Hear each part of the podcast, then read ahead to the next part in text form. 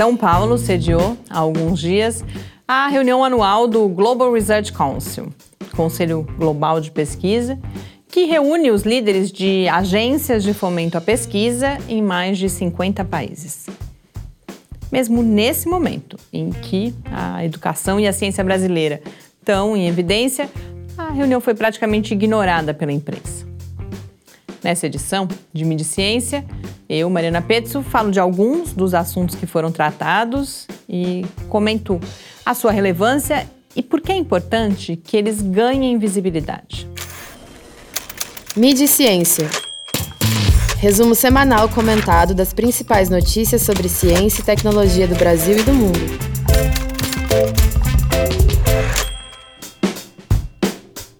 As agências de fomento definem, em grande medida, a direção que vão tomar as pesquisas na região em que elas atuam.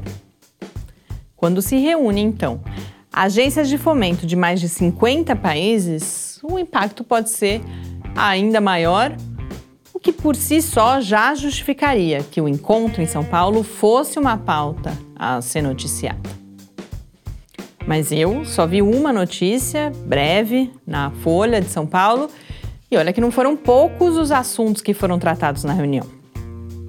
Falou-se, por exemplo, da importância de promover a cooperação entre agências e entre instalações científicas na América Latina. Falou-se dos impactos da interação universidade-empresa, o papel do conhecimento no desenvolvimento sustentável e o fortalecimento dos movimentos de acesso aberto à produção científica também estavam na pauta. O grupo de trabalho sobre gênero do Conselho apresentou o resultado de um estudo que avaliou 53 casos de promoção da participação das mulheres na ciência. O principal foco da reunião teve no debate sobre impactos sociais e econômicos da pesquisa. E essa é uma discussão que exige a participação informada da sociedade principalmente nesse contexto de ataque à universidade pública e à ciência e tecnologia.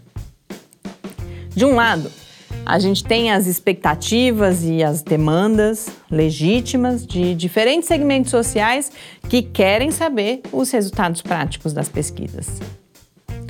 Mas do outro, está a ameaça do pensamento utilitarista.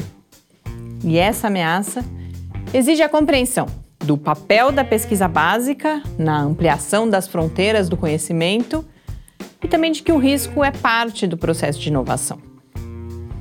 Na Declaração de Princípios, que foi publicada como resultado da reunião, o Conselho Global de Pesquisa registra que existem diferentes impactos da atividade científica e que eles precisam ser considerados nas suas especificidades.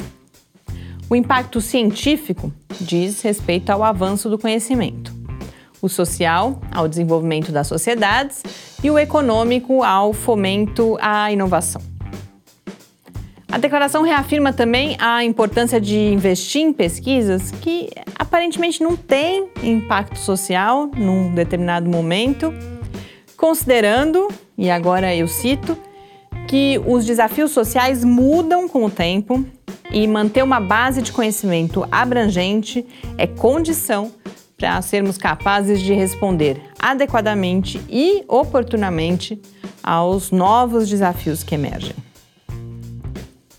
A declaração também reconhece que o ecossistema de pesquisa dedica atenção limitada à demonstração dos impactos da atividade científica.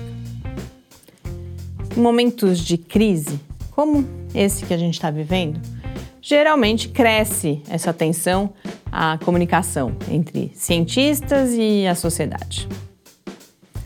Mas, como eu já comentei em outras oportunidades, esse esforço só vai surtir efeito se ele for perene, se ele for informado pela experiência e pelo conhecimento já uh, produzido e acumulado sobre essas práticas de comunicação pública e, principalmente, se ele buscar não só ganhar apoio para a ciência, mas tiver como objetivo estabelecer um diálogo que permita a participação democrática no empreendimento científico.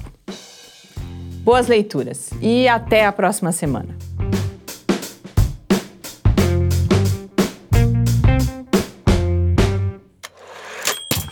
Midi Ciência, uma realização do Laboratório Aberto de Interatividade Lábio Fiscar.